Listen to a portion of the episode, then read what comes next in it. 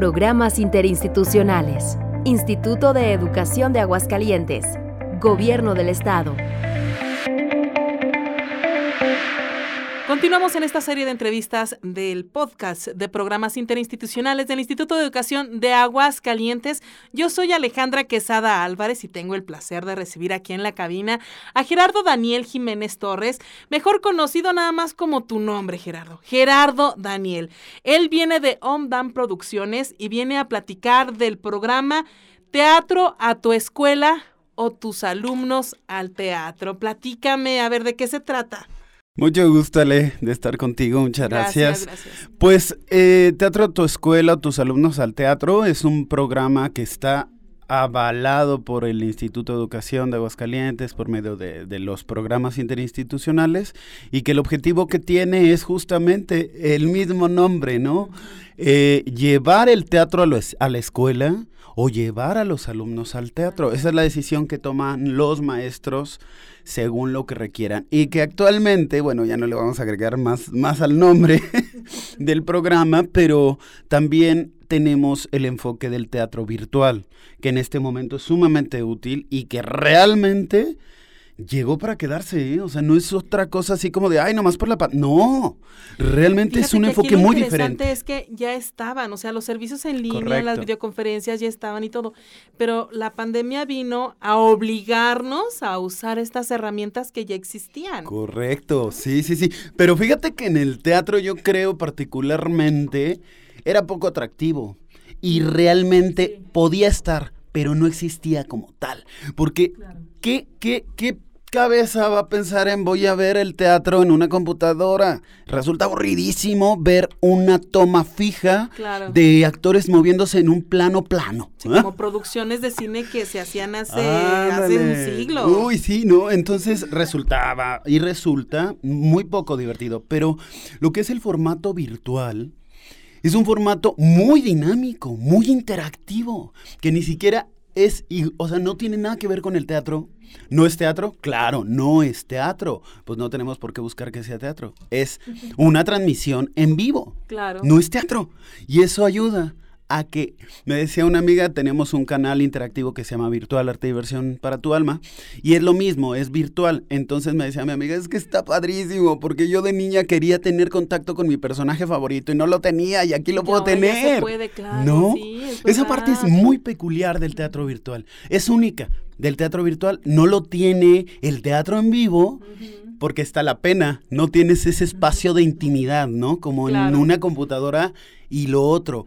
Entonces ya están estos tres formatos, llevamos teatro a tu escuela, a tus alumnos al teatro, que es otra experiencia, y Es que, el teatro o sea, virtual. seamos sinceros, Daniel. Lo mejor del teatro es llegar a, la- a- a- las instalaciones, al área, que para eso se creó, Ajá. sentarte en tu butaca y sentir toda esa atmósfera teatral. Realmente es maravilloso. Mm. Hasta el sonido, la acústica, oye. No, definitivamente. Las cortinas, o perdón, la la- eh, el nombre no sé si es bien. correcto, pero este, eh, eh, las, ¿cómo se llaman? Telones. Los telones, es correcto, los Sí, telones. sí, y-.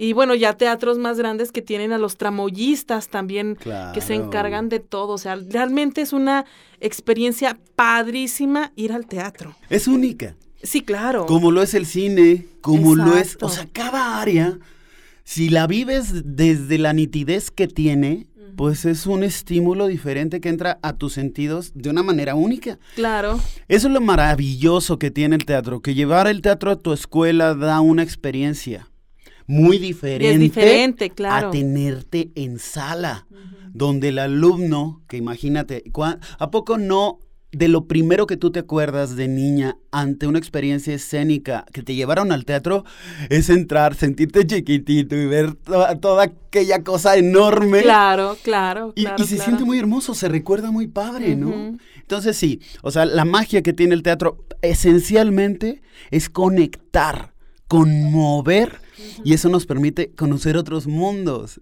Ya eso es mágico, ¿no? Así es. Sin embargo, para los maestros que no puedan trasladar a sus alumnos al teatro, ¿dónde está tu teatro?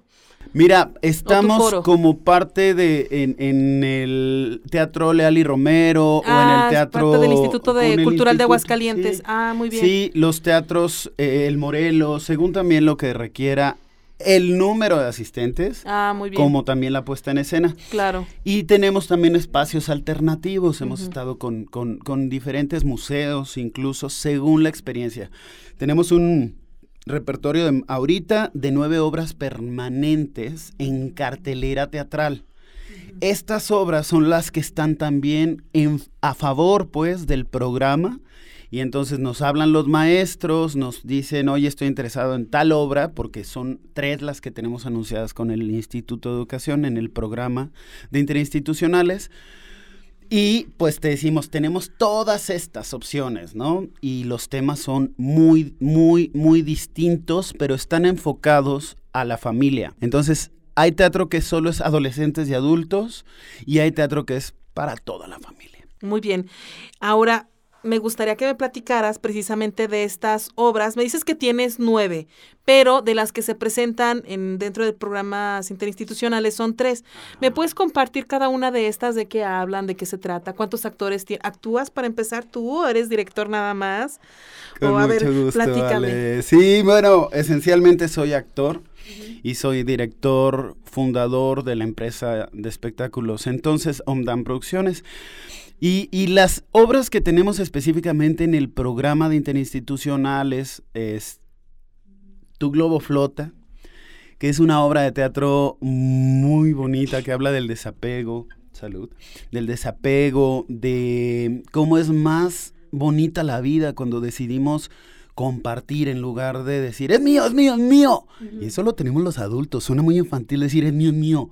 Así somos de infantiles los adultos y más inmaduros y menos generosos que los niños, ¿no? Aquí la situación es que el niño sí te dice es mío. Exacto. Y los adultos no te dicen es mío, usan otro tipo de exactamente, otro tipo. Yo iba a decir otro tipo de actitudes, pero tú lo acabas de describir perfectamente. Sí, ¿no? sí, y esa es la parte que la obra, por eso conmueve muchísimo. Además, pues tiene a dos payasos actores en escena, música en vivo creada para la obra Wow. y a un perrito Golden Retriever actor. Y esa parte es realmente la que es muy maravillosa. Actualmente esta obra está en un stand-by. La comento porque tiene nueve, ocho años viva la obra y acaba de morir Dante, el perro actor. Y entonces es la única manera en la que puede parar uno de nuestros montajes ante algo así. Ahorita Entonces- el único formato en el que está tu globo flota es el formato virtual. Y es la última función que dio Dante.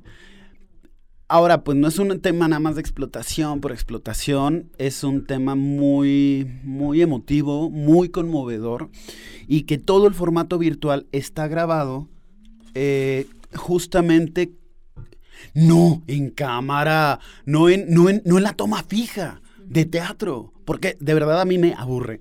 Entonces está grabado con una toma dinámica donde los actores son seguidos por la cámara, donde hay un, un diseño de cámara para que lo escénico sea especial, si no sería cine.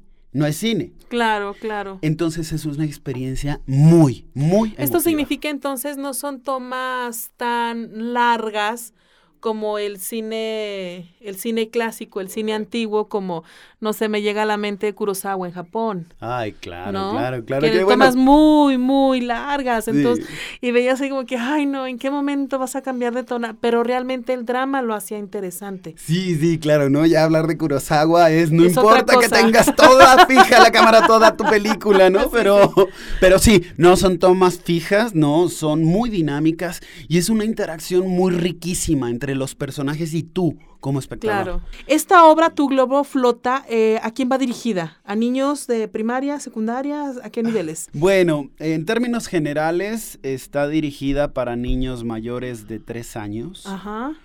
hacia arriba. Yo trabajo para el niño interior que llevamos dentro y entonces de verdad en nueve, ya casi nueve años que tenía la obra, la experiencia de los adultos lloran en la función. Los niños se conmueven, ríen. Pocos lloraron, niños, ¿ok? Porque pues los niños no es su naturaleza como ponerse por ahí, ¿no? pero el adulto sí se conmueve porque el que carga cosas es el adulto. Entonces la obra habla del desapego, de cómo es más ligera la vida cuando decidimos no cargar lo que no nos toca. Es profunda y ligera a la vez, porque los niños lo, lo pueden ver, se maravillan sin que les duela. Y a los adultos los conmueve y les duele. ¿Y las otras dos obras que tienes? Pues mira, ahorita está también Los Cuentos de Maravillas. Son historias inéditas, nunca antes contadas, con Tarrant, el sombrerero loco de Alicia. Entonces son los personajes conocidos del mundo de Lewis Carroll, de los libros de Alicia en el País de las Maravillas, Alicia a través del espejo, pero con el universo extendido que hizo Tim Burton sobre los libros y el universo de Alicia, ¿no? Entonces a mí también me fascina, me fascina. Sí, muchos no entienden las obras de Tim Burton, pero personalmente es, mi director favorito, ¿eh? Sí. Oh, sí, sí, sí. y esa, esa mancuerna que, que, mantiene con Johnny ah. Depp es maravillosa. Ay, sí, es realmente, nos enamora a muchos, ¿no? Claro. Esa mancuerna que son los dos. Y definitivamente, o sea, el, el personaje el sombrerero no había sido tan trascendente en la historia de lo popular, ¿no? De lo conocido, famoso, popular este, como lo ha hecho Johnny Depp. Exacto. Con el sombrerero tan hermoso que nos encanta ver, simplemente porque vemos a un personaje muy vivo, muy emotivo, y eso todos queremos ser tan libres como lo es emocionalmente el sombrerero. Entonces, los cuentos de maravillas hablan de la muchosidad de cómo la muchosidad, o sea, las emociones nos llevan a la locura, o sea, la felicidad, y cómo la locura nos lleva al país de las maravillas, y cómo desde el país de las maravillas es el único lugar donde puedes lograr tus sueños. Y ese es el eslogan de los cuentos de maravillas. ¿Estás tan loco para lograr tus sueños? Y esta obra es digital, es virtual, no. Esta sí es presencial. Todas las obras que ahorita tengo y te voy a mencionar, las tengo en el formato virtual. A todas, muy Todas.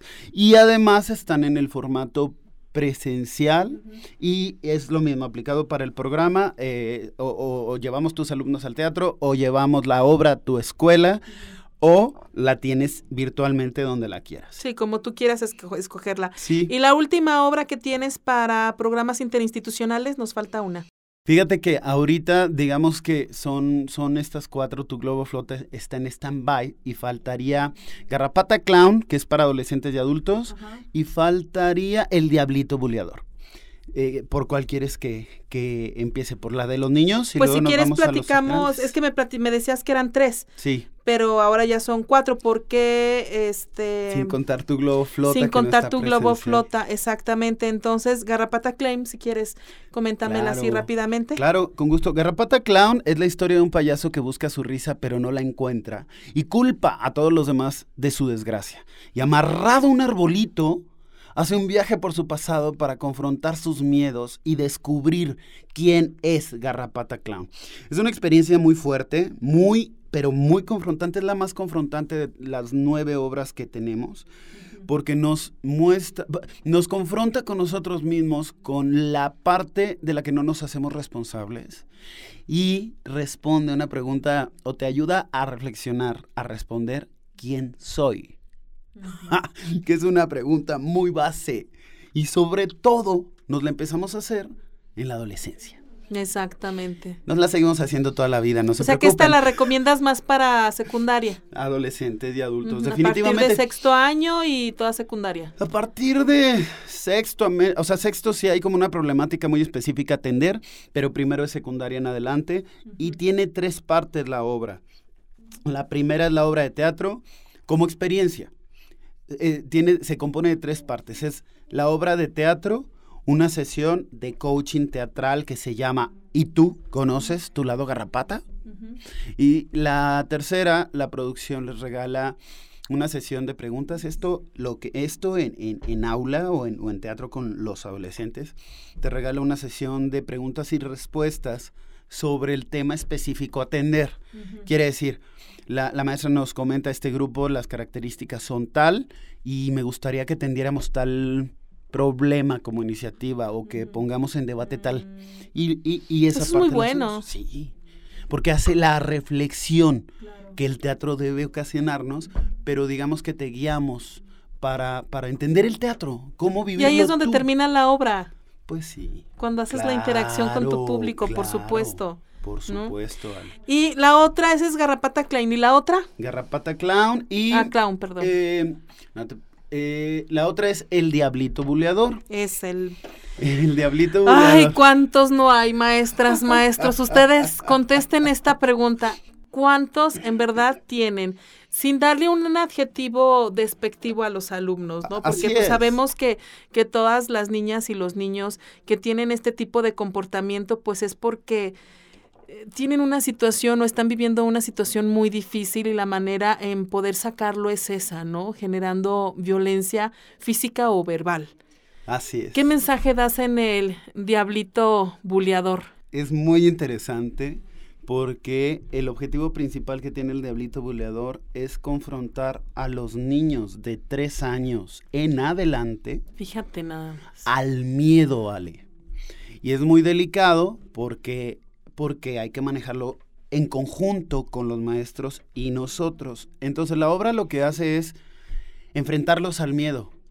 Quiere decir literalmente, el, el- el personaje principal, que es el diablito buleador, los asusta, les da miedo, los hace normalmente llorar. Primero se ríen de él porque entra, entra, bueno, no voy a, a- a spoilear demasiado, pero primero provoca muchas emociones en ellos. Primero hace que se rían de él. Entonces ya se convirtieron en buleadores. Y luego él los asusta naturalmente, eso pasa de forma natural. Normalmente los chiquitos, muchos, lloran. Y la instrucción en lo- con los maestros es no los saquen por ningún motivo, porque el objetivo que tiene la obra es que... es que si no los vas a dejar con ese miedo Por supuesto. y no se los vas a quitar, o Y sea, el no objetivo termina la obra. que tiene la obra, para terminar con la obra, es que el niño termine empoderado sobre su miedo, que lo haya vencido. Pero ¿cómo va a vencer algo y cómo se va a crear una experiencia real si no sintió el miedo? Exacto. Y fíjate que es de lo que nosotros como padres de familia hacemos con los menores. Claro, pero Pasa alguna situación, o sea, se cae Ay, sí. y ay, corremos y lo levantamos. ¿Y qué te pasó? Ay, pobrecito. Claro. No, no, no, déjate sobo y sana, sana y ya. Pero pues no le enseñamos así como te caíste, pues ni modo, mijo. Levántate y vámonos, órale, levántese, porque la vida así es. Te vas a caer y no una vez, dos, tres, cuatro veces. Y tienes que, debes tener esa actitud y ese carácter para volverte a levantar, volverte a empoderar y seguir adelante. Y por eso tenemos adultos, somos adultos, Ale, que no sabemos poner límites, que no podemos gestionar nuestras emociones para manejar nuestras relaciones de una manera más sana. Eso es a donde nos lleva el diablito buleador en un largo plazo, ¿no? El origen de es confrontarte. El objetivo que tiene la obra entonces es confrontarte a tu miedo para que termines empoderado sobre él. De manera que el personaje, la obra tiene títeres. Bueno, no títeres, títere. Un títere que es Juanito. Y la obra nos muestra el diablito buleador que es una eminencia del bullying y entonces llega a dar una conferencia para mostrar su máximo eh, invento, que es Juanito, un niño eh, buleado que, se, va- que lo va a convertir en buleador. Pero no contempla que su máximo invento será su más grande tormento. Y es quien vence con los niños al diablito buleador por medio de simplemente del amor y de la comunicación, que es un poquito a lo que lleva la obra, a darte opciones de cómo comunicarte. No te dice qué hacer, pero te da opciones de, de- de- muestra los puntos medulares del buleador y los puntos medulares del buleado. El silencio, el no poder comunicar lo que siento, el, el Medios de contacto, Dani. Claro que sí, nos pueden marcar directamente al teléfono 449 155 52 82. nosotros somos OMDAM Producciones.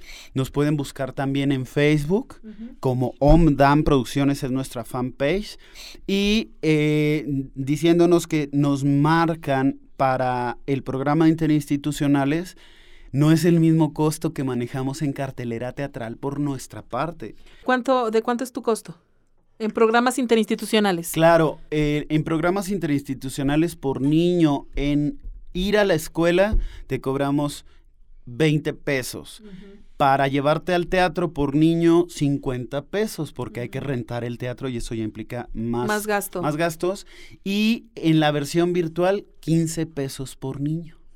Pues realmente son costos muy accesibles, como la mayoría de los programas interinstitucionales. Porque cada boleto te cuesta en teatro 200 pesos o 100 pesos, pero no, acá pues aprovechen, estamos haciéndolo para educar a nuestra comunidad al teatro. Claro. Muy bien. 449-155-5282 o al fanpage de Facebook OM, así como se escucha, OMDAM Producciones. Con M las dos.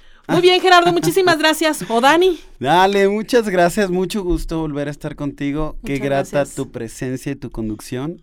Gracias, por la invitación. Y ahí está, seguimos en contacto, mi Dani. Claro que sí. Muy bien. Maestros, muchísimas gracias por escuchar esta entrevista. Esto ha sido una producción del Instituto de Educación de Aguascalientes, Gobierno del Estado.